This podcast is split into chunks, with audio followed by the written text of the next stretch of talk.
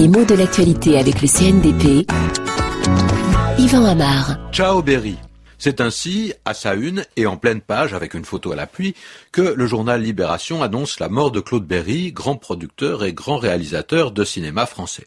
La formule, elle s'explique qu'elle a une histoire, c'est un clin d'œil, c'est une citation qui évoque Ciao Pantin, le titre de l'un des films les plus célèbres produits par Claude Berry.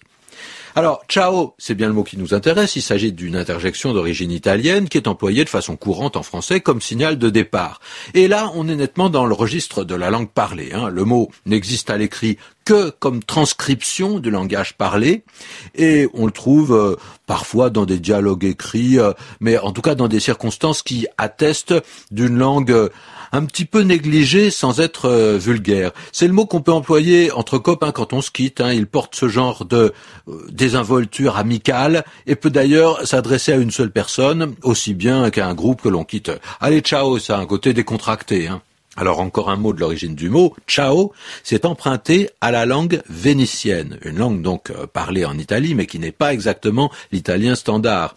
Euh, c'est une déformation de schiavo qui veut dire esclave et c'est utilisé pour quitter une compagnie un petit peu à la manière dont le français classique disait serviteur, c'est-à-dire je suis votre serviteur. Je m'en vais en vous disant je suis votre serviteur, façon un petit peu affectée d'être encore plus poli que d'habitude. Alors Venise en rajoute encore dans cette rhétorique de la politesse, puisque à Venise on ne disait pas je suis votre serviteur, mais on disait je suis votre esclave.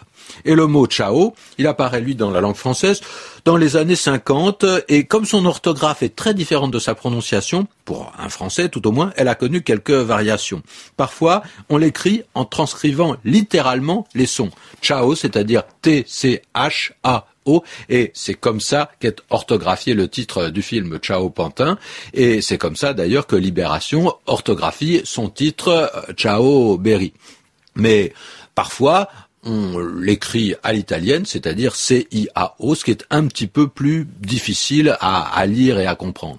Alors, il y a beaucoup dans la langue familière de façons de dire au revoir qui changent très vite parce que c'est justement une langue très volatile et qui change très vite et ces façons de se saluer sont presque celles qui sont les plus volatiles. Qu'est-ce qu'on peut dire aujourd'hui? On peut dire ciao, euh, mais on a d'autres qui viennent et qui partent. On dit à plus tard et chez les jeunes très souvent, on va abréger ça. On ne dit pas à plus tard, on dit à plus. Mais le ciao dont on parlait, il veut vraiment dire adieu.